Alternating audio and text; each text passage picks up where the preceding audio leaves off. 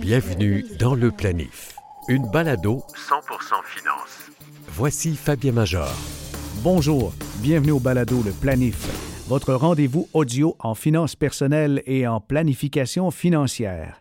Le balado Le Planif est là aussi pour vous aider à vous éveiller l'esprit à la chose financière pour vulgariser de nombreux concepts et notions de finances personnelles. Plus vous en savez à ce chapitre, plus vous avez de chances de vous enrichir et d'atteindre l'autonomie financière plus rapidement.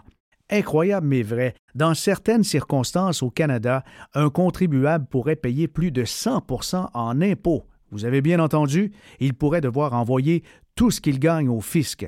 Serge Lessard, avocat fiscaliste et planificateur financier chez Manuvie, nous en parle. La planificatrice Martine Berthelet nous aidera à mieux comprendre les régimes de retraite sous juridiction fédérale. Je vais vous raconter dans quelles circonstances le CELI peut devenir le véhicule de choix pour financer une retraite très confortable.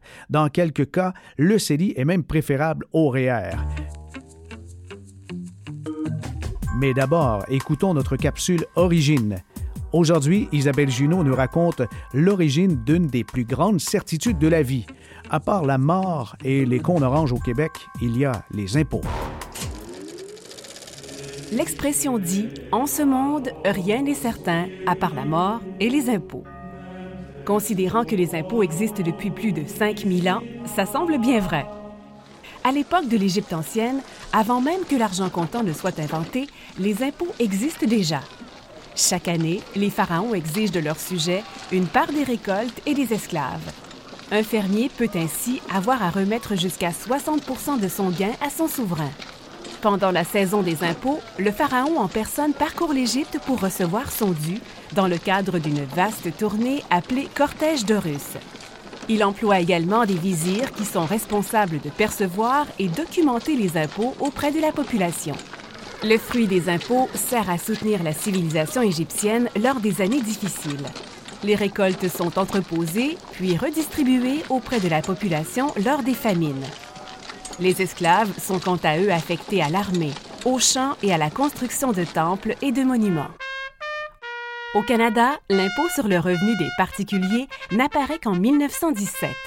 À l'époque, on annonce qu'il s'agit d'une mesure temporaire qui prendra fin lorsque la Première Guerre mondiale sera terminée. On connaît la suite? Le planif. 100% finance. Nous sommes avec Serge Lessard, vice-président adjoint en planification fiscale et successorale marché des particuliers et investissements pour le Québec. Bonjour Serge. Bonjour, M. Major. Bienvenue à l'émission et nous parlons immédiatement d'une situation, moi, qui me fait bondir en entendant qu'il est possible qu'un particulier puisse payer plus de 100% d'impôts, c'est-à-dire que tout ce qu'il a gagné est ramassé par le fisc dans quelles circonstances? Effectivement, il y a des circonstances bien précises où, on peut arriver à un, résultat de cette nature. C'est-à-dire que là, on parle bien sûr des particuliers qui possèdent des compagnies. Alors euh, là, ici, on s'adresse bien sûr au Québec Inc. Donc, les particuliers qui ont une compagnie, qui ont décidé dans leur vie que l'entreprise qu'elle allait exercer, qu'elle allait promouvoir, cette entreprise-là allait être exercée par une compagnie, par l'intermédiaire d'une compagnie et non pas par eux-mêmes personnellement. Mm-hmm. Euh, monsieur, Madame X possède la compagnie Inc. et cette compagnie fait du déneigement, fait de la construction ces personnes-là qui ont décidé de faire ce travail-là, après ça, à un moment donné, ils accumulent une certaine somme d'argent, ils préparent leur retraite. Donc, les profits de la compagnie sont dans la compagnie, puis ils veulent en accumuler pour avoir une certaine réserve. Puis, suite à ça, bien, ils vont peut-être créer ce qu'on appelle une compagnie de gestion. Qui possède l'autre. Effectivement. Donc, l'individu va posséder une compagnie qui va être la compagnie qui va détenir la réserve d'argent. Puis, cette compagnie-là, cette compagnie de gestion-là, va détenir la compagnie opérante, c'est-à-dire la compagnie qui fait le travail lui-même, c'est-à-dire euh, opérer un dépanneur euh, ou d'autres genres d'activités euh, à revenus.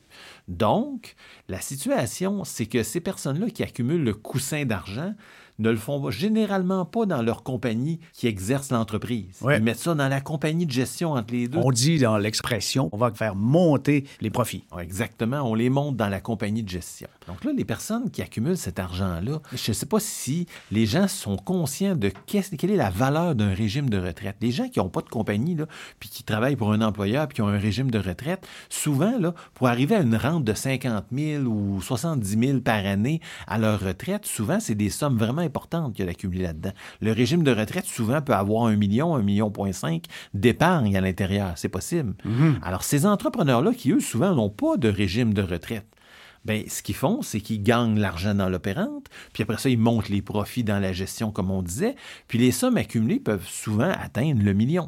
Ces personnes-là ont souvent l'air riches, dans le sens qu'on voit ça, un million, c'est rare que tous les jours que quelqu'un a un million dans son compte de banque. OK?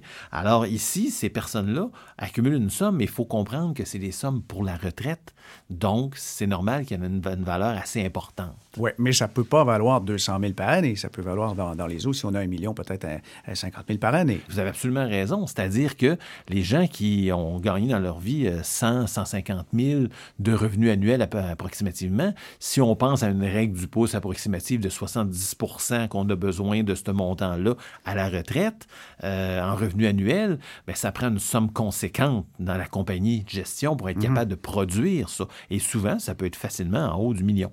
Alors, notre entrepreneur a mis de l'argent de côté dans sa compagnie de gestion qui, elle, est la propriétaire, dans les faits, de la compagnie opérante. Il s'est accumulé de l'argent et, et pourquoi l'impôt euh, viendrait à piger là-dedans et comment on peut se retrouver avec 100% d'impôt à payer? Bien, c'est assez simple. Le principe, c'est que si je gagne de l'argent par une compagnie, puis qu'après ça, je sors cet argent-là pour l'avoir personnel un jour, pour la dépenser, bien, le taux d'impôt global, C'est les deux. c'est les deux. Effectivement, le taux d'impôt de la compagnie et de l'individu ensemble, globalement, devrait être à peu près le même taux d'impôt que si je gagnais cette somme-là personnellement. C'est ça l'idée générale. Oui, comme salaire. C'est ça qui est le principe d'intégration? Exactement, tout à fait. Maintenant, ce qui s'est passé, c'est qu'à un moment donné, ils ont changé un peu les règles. Puis là, maintenant, avec la réforme Morneau, on, a- on tombe dans une situation assez spéciale. Si j'essaie de vous simplifier la réforme Morneau du point de vue des revenus de placement, je vais vous faire ça en quelques mots.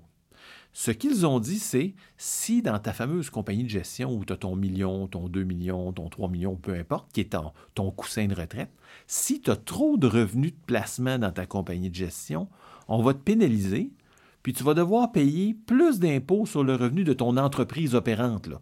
celle qui fait du déneigement ou qui fait le dépanneur ou peu importe. OK, la vraie compagnie en activité. la vraie compagnie en activité. Donc, effectivement, trop de revenus dans- de placement dans ta compagnie de gestion va te pénaliser puis va augmenter le taux d'impôt sur ton revenu d'entreprise. Alors, c'est quoi le lien entre les deux? Je ne l'ai pas encore trouvé, mais ils en ont créé un, par exemple. OK. Donc, qu'est-ce qui se passe? C'est que si on fait trop de revenus de placement, mais on va payer un impôt supplémentaire. Même si on paye cet impôt-là sur le revenu d'entreprise, c'est quand même le revenu de placement qui a créé cette facture d'impôt-là additionnelle. Bien sûr. Alors, le problème central est celui-ci. Le gouvernement, ce qu'ils ont dit, c'est si tu sors ton argent de la compagnie, tu n'auras pas de problème. Si tu en laisses dedans, tu n'auras pas de problème, mais il ne faut pas t'en laisser plus que 1 million dedans à peu près. Là, je simplifie au maximum parce que ce n'est pas toujours exactement un million. Donc, si tu en as pour 1 million dans ta compagnie, on ne te pénalisera pas de façon générale.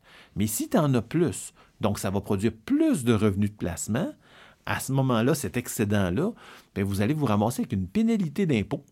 Puis le total d'impôt, je ne sais pas si vous savez c'est combien, ou si les gens plutôt en général savent c'est combien le taux d'impôt pour un individu, mais quand quelqu'un gagne des très bons revenus personnels, le taux maximum d'impôt, c'est environ 53 OK. C'est déjà assez élevé comme ça, on en convient facilement. Oui. Maintenant, le problème, c'est que si vous avez trop de revenus de placement dans vos compagnies, à ce moment-là, le résultat, c'est que le taux total ne sera pas de 53% Il va monter à 108% 108, alors c'est pas mal plus que, que ce qu'on a gagné. Puis en plus, pour juste simplifier un peu plus encore l'histoire, c'est que si on se ramasse, euh, dans le fond, à avoir trop de revenus de placement, oui, c'est 108% mais comme vous allez payer l'impôt annuellement, vous allez aussi perdre le rendement sur la facture d'impôt que vous payez chaque année. Et ce rendement-là est assez important, ce qui fait que après toute une série de calculs dont je vous passe les détails, c'est qu'au bout de la ligne, le vrai taux final finit à 115% Je vais vous donner un exemple. Ça, ça veut dire que si quelqu'un, dans sa compagnie de gestion, a 50 000 de revenus de placement, son 50 000, il va payer son taux normal d'impôt, tout est correct, tout est beau.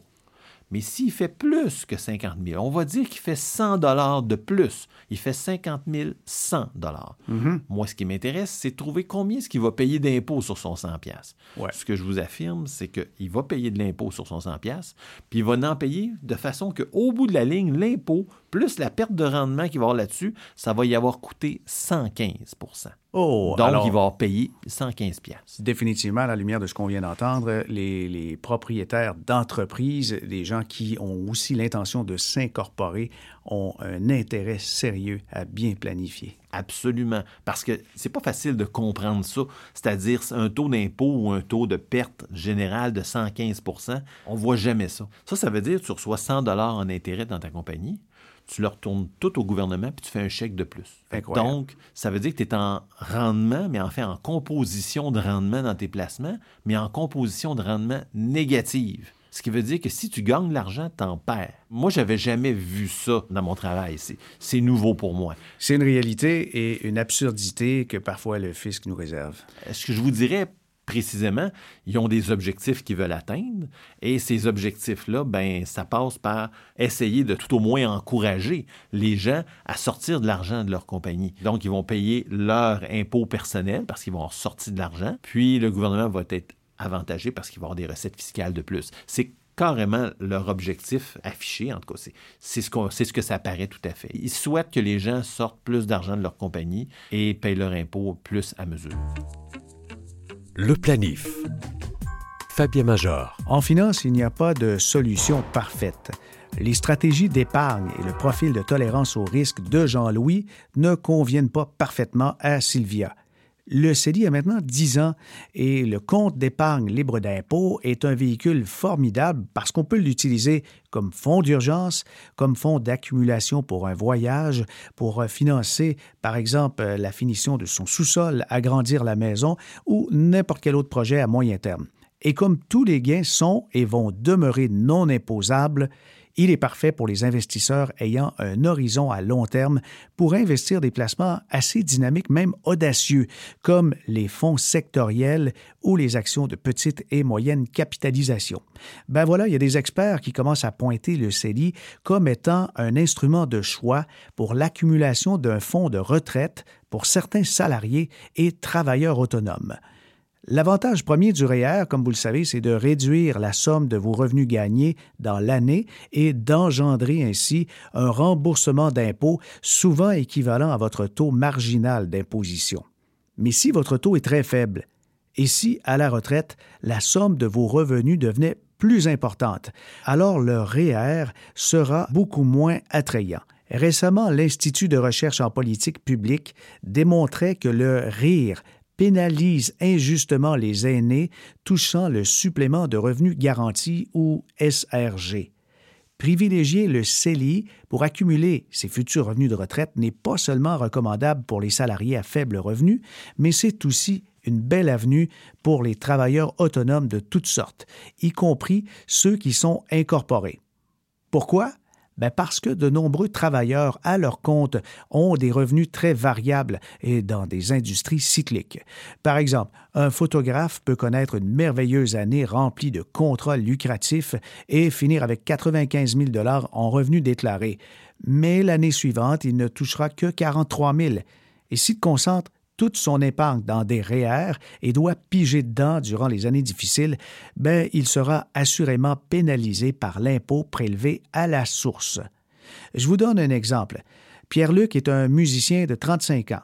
Il cotise au CELI depuis l'âge de 25 ans. Il a accumulé 79 000 s'il continue d'effectuer des cotisations mensuelles de 500 dollars dans son CELI, qui est investi de manière diversifiée, alors un peu tout là-dedans, puis ça rapporte à peu près 4% il aura accumulé 600 000 dollars à 65 ans. C'est un montant suffisant pour lui offrir une belle rente mensuelle libre d'impôt de 3 100 dollars pendant 25 ans. Je répète le terme, une rente libre d'impôt. Pas mal, n'est-ce pas? Vous écoutez le planif. 100% finance. Nous sommes avec Martine Berthelet, planificatrice financière, et nous parlons euh, de la séparation des, conjoints, des époux, tout ça. Et dans une émission précédente, nous avions parlé des particularités des régimes provinciaux, des régimes de retraite. Les régimes fédéraux sont différents, Martine. Oui, les régimes fédéraux, euh, au niveau de la définition, on l'avait mentionné, les régimes, les régimes provinciaux, la définition d'un conjoint, si je ne suis pas mariée, c'est trois ans de vie commune ou un an avec un enfant. Au niveau fédéral, et on en voit un peu, on en voit moins, peut-être, mais encore les régimes comme les, les aéroports, les banques, le, le port de Montréal, tout ce qui est juridiction fédérale, la définition se colle à la définition euh, de, de fiscale. C'est donc un an de vie commune ou moins d'un an avec un enfant né du couple ou adopté. Donc, on, on voit que la, le, le, conjoint embarque un petit peu plus rapidement. Donc, on est, on est reconnu conjoint plus rapidement. Évidemment, comme je disais, à part le côté euh, mariage qui, lui, est tout de suite euh, pris en considération. Il y a priorité du mariage aussi au fédéral? Effectivement, oui. D'accord. Et quand il y a une séparation, on parle de patrimoine maintenant. Euh, c'est complexe. Les, les gens euh, s'imaginent bien des choses. Il y a beaucoup de mythes qui entourent une séparation et, et comme les couples de nos jours, euh, ça ne dure pas euh, nécessairement pour la vie. Il faut, faut se dire les, les vraies affaires. Ouais. Qu'est-ce qu'il faut anticiper en cas de séparation? Quand on, on a donc une maison, on a un certain patrimoine, on peut avoir une résidence secondaire, on a des, des régimes de retraite, des REER, des CELI, des enfants. Euh, à quoi faut, faut penser? C'est un, une très bonne question, Fabien. Le patrimoine familial, évidemment, ce qu'il faut garder en tête, c'est que le patrimoine familial ne s'applique que pour les gens mariés. Alors, euh, c'est encore là, il y a souvent des, mythes où des gens croient parce que le terme patrimoine est utilisé beaucoup. Alors, le patrimoine familial comme tel est seulement pour les gens mariés. Donc, qu'est-ce qui constitue le patrimoine familial? Et c'est donc les résidences principales, euh, la, maison, le chalet, les REER accumulés pendant le mariage, voiture, bien à l'intérieur de la maison, euh, régime de retraite aussi, RRQ aussi. Mais tous ces biens, c'est les biens qui ont été accumulés pendant le mariage. Alors, il y a une notion aussi qui fait que si vous avez des biens que vous avez acquis avant le mariage, avec la plus-value, il va falloir la journée du mariage de bien les identifier parce qu'on pourrait être capable de les, de les soustraire. Il faut les prouver, il faut prouver la provenance oui. euh, des capitaux, etc. Et c'est pour ça qu'on dit aux gens, et malheureusement, il y en a peu qui le font, euh, c'est parce que des fois, les gens oublient ou, euh, dépendamment aussi de leur situation, de dire avant la journée du mariage, faites un bilan et déterminez vraiment vos avoirs de chaque côté. Alors, ça va être beaucoup plus simple si jamais il arrive euh, une catastrophe plus tard. En termes de séparation, si on est marié, qu'est-ce qui entre et qui n'entre pas dans le patrimoine? Dans le patrimoine familial, parce que juste pour euh, confirmer aussi, par la suite, suite au patrimoine familial, il y a aussi les régimes matrimoniaux. J'en ai glissé un petit mot euh, rattaché à ça. Donc, dans le patrimoine familial, les, ce sont les REER qui ont été accumulés pendant la vie commune, mariage, devrais-je dire. Il y a le, le fonds de pension la portion qui a été accumulée pendant le mariage. Il y a la, la RRQ, évidemment, c'est eux, la Retraite Québec s'occupe de la rente de retraite qui fait partie de l'accumulation. Euh, résidence secondaire principale et aussi euh, les, les, biens, les voitures à l'usage de la famille. Donc, c'est un, un véhicule ou tous les, les véhicules? Tous les véhicules? Alors, okay. il pourrait en avoir, dès qu'un véhicule est utilisé, même un VTT ou euh, un véhicule qui aurait été utilisé pour la famille, euh, on pourrait, à ce moment-là, on pourrait. J'ai déjà vu dans un cas ex extrême qu'une personne avait un hélicoptère et avait déjà utilisé l'hélicoptère pour aller porter les enfants, donc ça avait fait partie du patrimoine. Wow! On peut, on, bon, on va on peut aller loin. Oui, c'est ça. Mais les, les actions d'une compagnie, euh, les, les, titres qui ne sont pas dans, dans un REER comme tel, ça, c'est pas dans le patrimoine. Non, c'est une très bonne question. Et c'est là que des fois, des gens confondent patrimoine et régime matrimonial. Donc, le deuxième niveau, c'est euh, lorsque vous vous mariez, il y a le patrimoine familial et par la suite, vous devez choisir un régime matrimonial. OK. Ben, c'est quoi les sortes de régimes? Il y en a deux actuellement. Il y en a deux. Je dis il y en a deux. Il y en avait un troisième quand, qui, a, qui a terminé en 1970, qui était la communauté de biens. Et puis, il reste peut-être certaines personnes qui ont été mariées sous ce régime-là, mais on en parle de moins en moins. Plusieurs personnes ont, ont, converti le régime. Mais actuellement, on a le régime, le premier qu'on qu connaît peut-être un petit peu plus, le régime de base. Si vous ne faites pas de contrat de mariage, d'office, vous tombez sous la société d'acquis. Donc, c'est le régime légal au Québec. Donc, société okay. d'acquis veut dire que euh, souvent, vous pouvez avoir un contrat, mais normalement, il n'y a pas de contrat. Et ce que ça veut dire, c'est que tout ce que vous avez acquis, en dehors de ce qu'on a énuméré euh, précédemment par rapport au patrimoine familial, bien, tout le reste qui est acquis pendant le mariage va faire partie des acquis, donc partageables aussi. Alors, tantôt, le, le point qu'on soulevait, donc les CELI, oui. la compagnie, mm -hmm. les immeubles à revenus, l'argent, alors, les tout bijoux, ça, sauf ça, les bijoux, tout ça, tout ce qui a une valeur, mis à part, par exemple, certaines choses comme les outils pour le travail ou encore un héritage qu'on pourrait avoir euh, déterminé. Mais encore là, il y a plusieurs petits points qui seraient très longs à élaborer. Donc, encore là, je dis de façon, je vulgarise de façon très large, la plupart des éléments de la société d'acquis sont euh, partageables. La séparation de biens, celui-ci est un peu différent. Au moins, le régime de séparation fait en sorte que tout le reste des, des biens ne sont pas partageables. Puis, euh, dans le couple comme tel, où est-ce qu'il peut y avoir de la distension? C'est à quel niveau? Euh, parce que quand c'est bien clair comme ça, il me semble que ça devrait se régler rapidement en cours, mais c'est pas le cas. Non, pas ça. Parce que c'est justement, c'est que techniquement, pourquoi ça devient complexe? C'est que souvent, quand les gens divorcent, et s'ils sont en société d'acquis, ça veut donc dire qu'il faut élaborer tous les biens, autant du patrimoine familial que la société d'acquet. Et des fois, ça devient euh, très, très, très tiraillant. Il y a des gens qui disent non, c'est moi qui l'avais acheté. Mais ce qu'il faut comprendre, c'est que peu importe qui paye pendant le, mariage, c'est partageable. Ça surprend les gens. C'est ce qui est le patrimoine familial, finalement, ce qui a été accumulé en commun. Même si, par exemple, ce serait madame qui aurait tout payé, effectivement, c'est partageable. Le planif. Voici Fabien Major. À qui est destiné le fonds d'urgence? Combien devrait-on y mettre? 1000 dollars, 2000 dollars, deux mois de salaire? Notre planitruc vous donne les réponses. D'ordinaire, pour un salarié, on va recommander qu'un fonds d'urgence adéquat contienne en épargne l'équivalent de 3 à 6 mois de dépenses courantes. Par exemple, si vos obligations fixes et dépenses du mois totalisent 2500 dollars, alors il vous faudra entre 7 500 et 15 000 dollars de côté. Afin de moduler le montant nécessaire, plusieurs variables doivent être prises en considération. Il faut tenir compte des points suivants. Prêt et marge assurée, assurance en vigueur, admissibilité à l'assurance emploi, nombre de personnes composant le ménage, stabilité des revenus, etc. Votre fonds d'urgence ne doit pas se trouver dans votre compte bancaire d'opération, mais bien en sûreté, dans un compte spécialement dédié à la prévoyance. Voilà qui met fin au balado Le Planif pour aujourd'hui. Soyez les nôtres pour la prochaine édition. D'autres trucs, recommandations, bonnes idées en planification financière pour votre famille et vos amis. Ici Fabien Major. À bientôt.